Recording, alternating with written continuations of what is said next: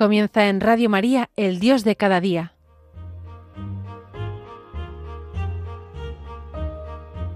Hoy dirigido desde Tenerife por el Padre Daniel Padilla.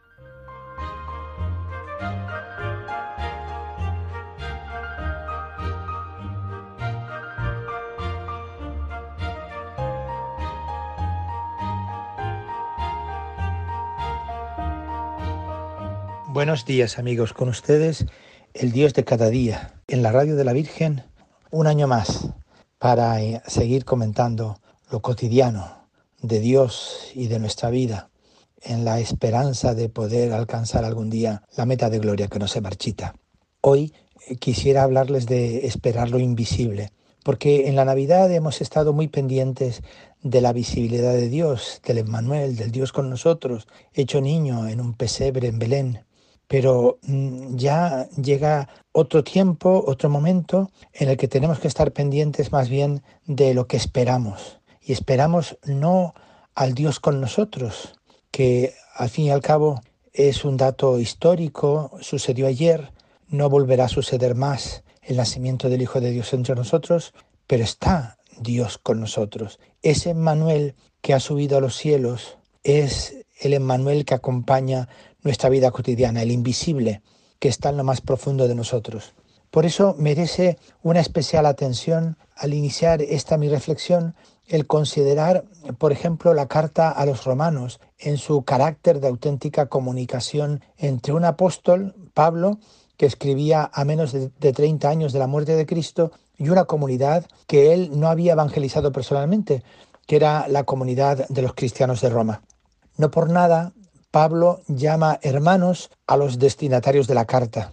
Más que un simple apelativo, ve en la expresión una relación que ha nacido de la nueva identidad adquirida y otorgada por Cristo a través de la acción del Espíritu Santo. Si es el Espíritu quien los guía, asevera Pablo, entonces son hijos de Dios, pues el Espíritu que han recibido no era de esclavitud, lo que les haría recaer en el temor, sino el Espíritu de la adopción, que les permite gritar Abba, Padre.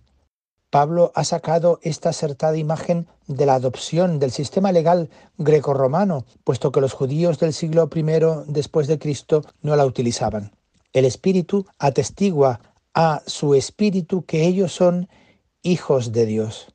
Sí, son hijos, entonces también herederos, herederos de Dios, pero también coherederos con Cristo si padecen con Él para poder ser glorificados conjuntamente con Él. Diríamos que lo que nos queda de la Navidad es esta herencia grandiosa de la afiliación que se nos ha regalado a través del nacimiento de Cristo entre nosotros. Por eso todos somos hermanos y como tales caminamos juntos a la herencia prometida. El hecho de ser coherederos nos recuerda que la primogenitura, es decir, el derecho del hijo mayor a heredar todas las propiedades del padre, no se practicaba entre los judíos. Ellos dividían sus propiedades entre todos sus hijos. La parábola del hijo pródigo ilustra esta forma de entender la sucesión. Pablo recurre al vocabulario más potente sobre las relaciones humanas que existía en el antiguo mundo mediterráneo para unir estrechamente a los miembros de un grupo, es decir, el vocabulario del parentesco. En la antigua sociedad mediterránea, el parentesco era la institución social más importante. Tan importante era la conexión con el pariente que los miembros de los grupos que anhelaban expresar las estrechas relaciones que compartían utilizaban habitualmente el vocabulario del parentesco de forma ficticia para referirse unos a otros. Por ejemplo, los israelitas se dirigían unos a otros como hermanos y la misma designación se utilizaba entre los grupos no étnicos que no podrían referirse a un antepasado común como posible fundamento de su relación. La conexión inevitable entre el grupo familiar fundamental y una casa o una familia particular implicaba que también se recurriera a las imágenes familiares para hablar del carácter de la pertenencia a un grupo. Al respecto, nos llama la atención y no deja de sorprendernos cómo Pablo se refiere a Dios con el término arameo Abba, cuyo origen se halla en el ámbito de las relaciones familiares íntimas, tal como se entendía en Palestina. Todo lo anterior nos permite afirmar que Pablo considera la nueva identidad del cristiano asociada también a su nuevo destino. La relación de, lo que somos nos permite entrar en una nueva dimensión de lo que seremos, de lo que estamos llamados a recibir. Ya somos familia, somos hermanos, somos hijos. Por lo tanto, ahora sí que podemos llamar Padre a Dios, recibir sus promesas y llamarnos hermanos porque tenemos en común el mismo Padre y un mismo destino. Pablo ha venido desarrollando esta realidad con todo el escrito a los romanos, esa carta preciosa, sobre todo en el capítulo octavo, donde después de los versículos 1 y 11 vuelve a formular la cuestión jurídica. No le debemos nada a la carne, porque hemos muerto y porque no pesa ninguna condena sobre nosotros. Luego da una formulación extrema a la renuncia al mal, matar las obras del cuerpo para vivir. Y a continuación, enlazando con grandes temas de la carta a los Gálatas, se separa de la simple superación del mal, dejándonos llevar por el Espíritu, seremos hijos de Dios y no siervos. Y por ese Espíritu gritamos, Abba Padre, apoyados en su testimonio, seremos herederos de Dios junto con Cristo. En la pasión y en la gloria es el mismo Espíritu Santo, en definitiva, el autor de la confianza filial con que el cristiano puede hablar a Dios.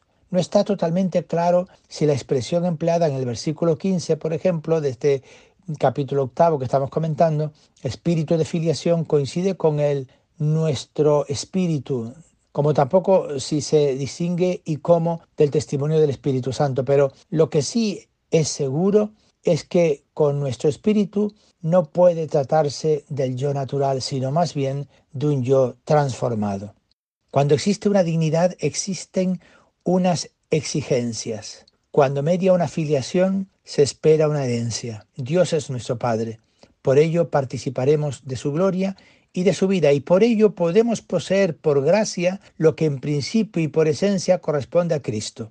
El apóstol, sin embargo, vuelve una vez más a la tierra nuestro camino hacia Dios solo es posible en la comunión de vida con Cristo. Si alguno quiere ser glorificado con Cristo, debe antes haber padecido con Él. Necesita antes dar pruebas de cristiano. El tema de los sufrimientos podría muy bien corresponder al de la tribulación. Aquí, sin embargo, no nos dice que debemos gloriarnos de ellas, pero sí las ve en su aspecto positivo y las relaciona con la expectativa de la gloria futura. Por grandes que puedan ser los sufrimientos, que con toda seguridad visitarán al cristiano en la vida presente, no admiten comparación con la revelación definitiva de la gloria, de la abundancia, de toda la gracia que Dios nos ha concedido y que ya poseemos, aunque de modo invisible.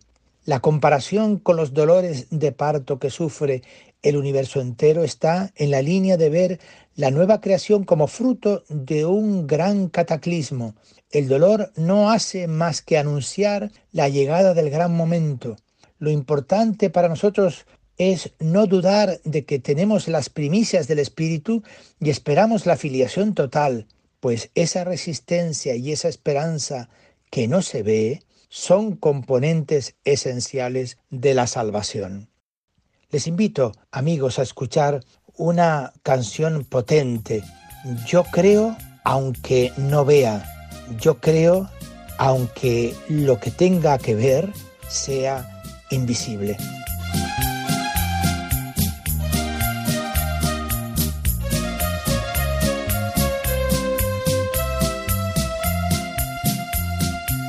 De confiado y sin temor como si yo viera el invisible, pues me sostendré confiando en Él, confiando en Él, como Abraham, como Moisés, que estuvieron firmes como viendo al invisible, y seguro que recibiré todo lo que pida en el nombre de Jesús. Sí, seguiré y esperaré confiadamente como viendo al invisible.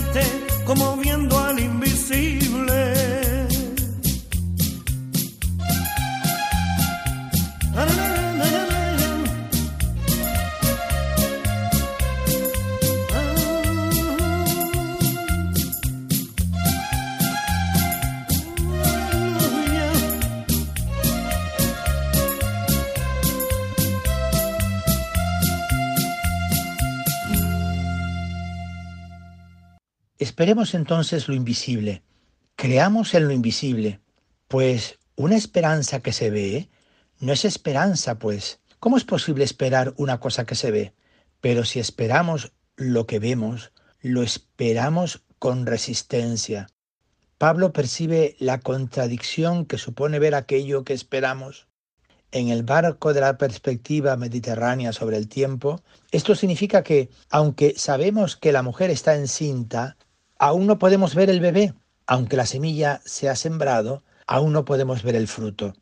¿Qué es lo que podemos ver? Probablemente Pablo se está refiriendo a fenómenos tales como la glorificación y la revelación de los hijos de Dios, la adopción y la redención del cuerpo. Estos fenómenos existen en el horizonte del presente y se desarrollan orgánicamente a partir de la experiencia presente, pero aún no son visibles. Pablo también dice que esto nos anima a ser pacientes, pero como ya señalé anteriormente, no hace ningún esfuerzo para describir estos acontecimientos en la forma que previamente había intentado hacer antes en la carta primera a los tesalonicenses, o como lo hace también el autor del Apocalipsis. Entonces, ¿qué es lo invisible que esperamos? Pablo lo presenta todo a través de un proceso lógico en estos versículos que se pueden comentar del capítulo octavo de la carta a los romanos. Partiendo de nuestra realidad terrena, nos eleva a las realidades celestiales. Lo primero, el sufrimiento. Quien desee ser glorificado con Cristo debe antes padecer con Él con este conocimiento provechoso. La valoración positiva, es decir, que el sufrimiento en la vida presente no admite comparación alguna con la revelación definitiva de la gloria, de la abundancia, de toda la gracia que Dios nos ha concedido y que ya poseemos aunque de modo invisible. Algún día conseguiremos esa consumación que supera todo sentimiento humano. Valoremos, pues, positivamente el sufrimiento porque forma parte del itinerario y del camino, dándole un valor positivo para nosotros. En tercer lugar, el cumplimiento. Estamos salvados por la esperanza. Al fin llega la consumación, lo invisible se hace visible. Para comprender este desenlace, recurrimos a las otras cartas de Pablo y a Juan. En primer lugar, lo que no se puede dar en la tierra es la visión de Dios en el mundo futuro. Ciertamente, un conocimiento, una comprensión bienaventurada y una unión amorosa con Dios no se puede dar aquí. El ver a Dios cara a cara es una contraimagen al ver enigmático a través de un espejo aquí en la tierra. Ese conocimiento, que no será ya parcial, no afecta solo a nuestra inteligencia, pues el conocimiento bíblico de Dios significa hacer comunidad con Él. Es como participar en su idilio trinitario. Y el ver a Dios es solo un aspecto, entre otros, de la cercanía con Él y de la bienaventuranza en el venidero reino de Dios. Entonces conoceremos a Dios como somos conocidos por Él.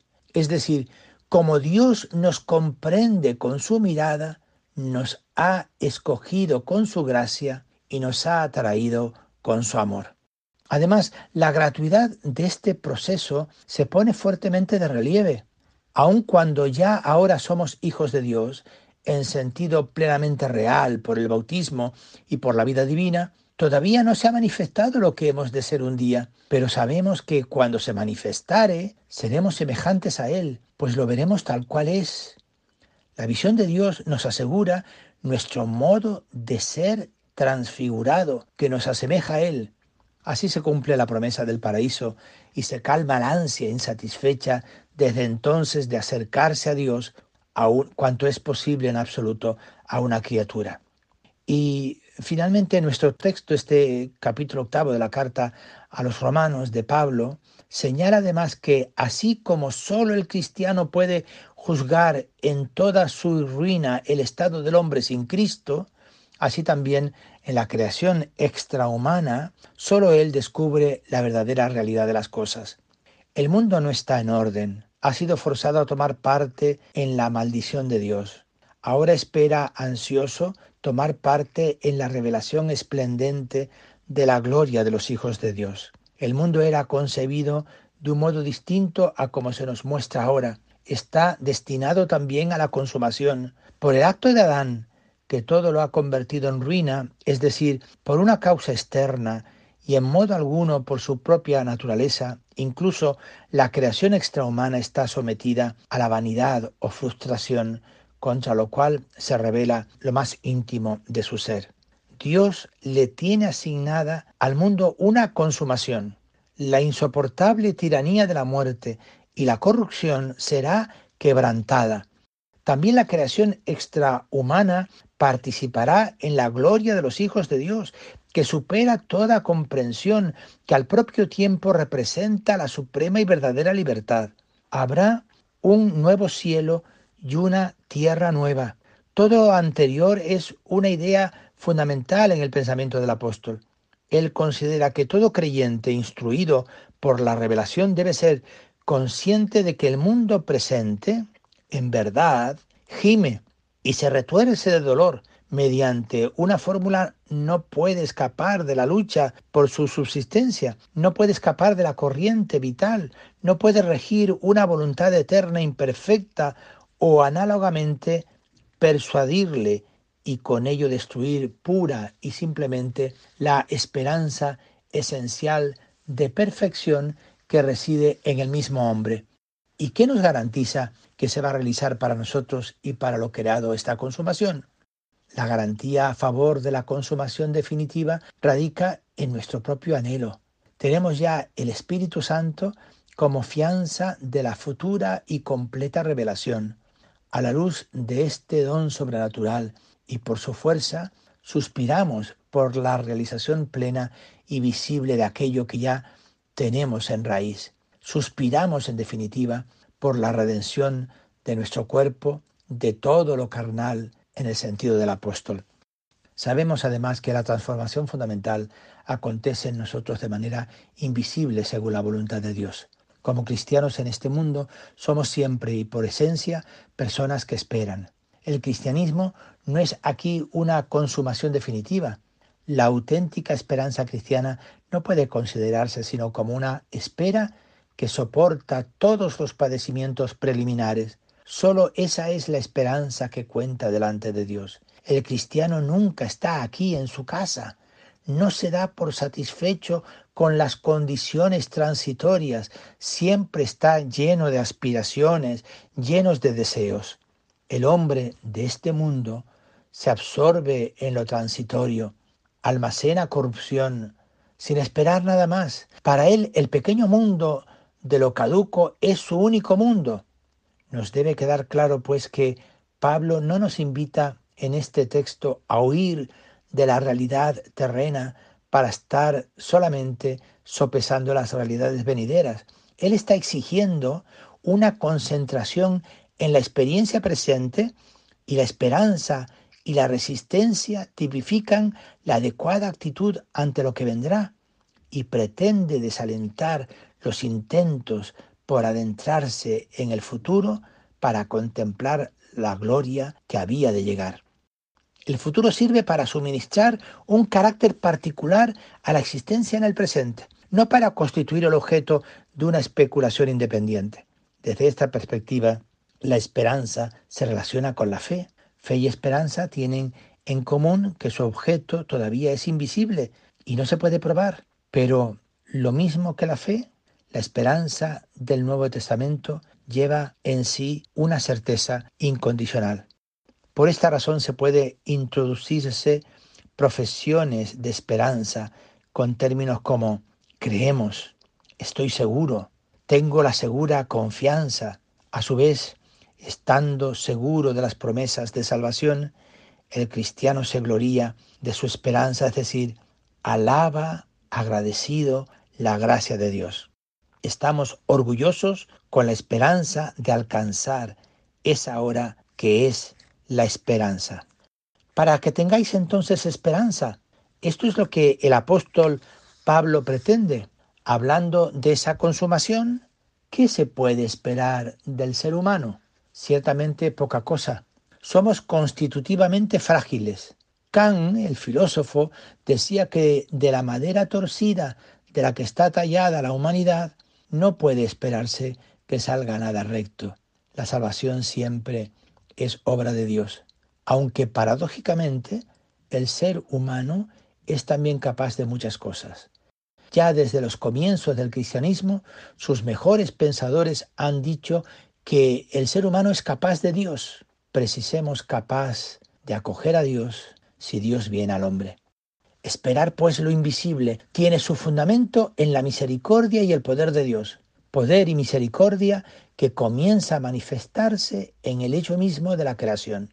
El omnímodo poder de Dios se manifiesta en el hecho de que crea de la nada, o sea, sin requisito alguno previo, sin nada que le condicione, sin necesidad alguna que motive su actuación ni coacción alguna que la determine.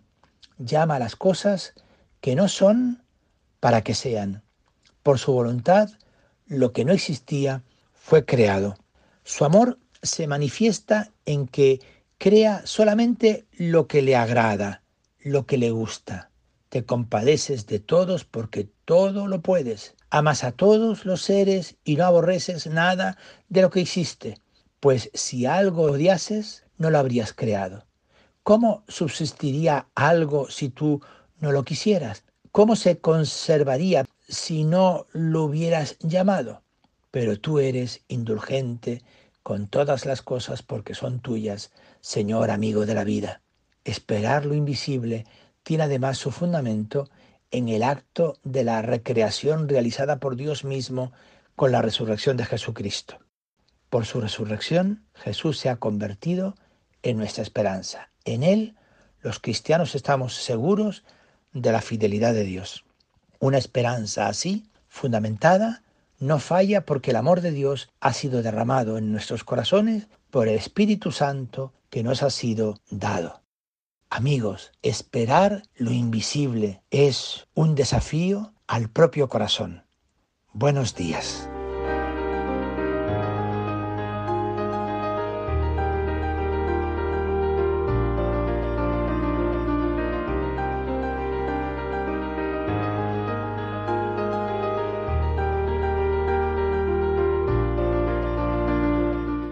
Así finaliza en Radio María El Dios de cada día. Hoy nos ha acompañado desde Tenerife el padre Daniel Padilla.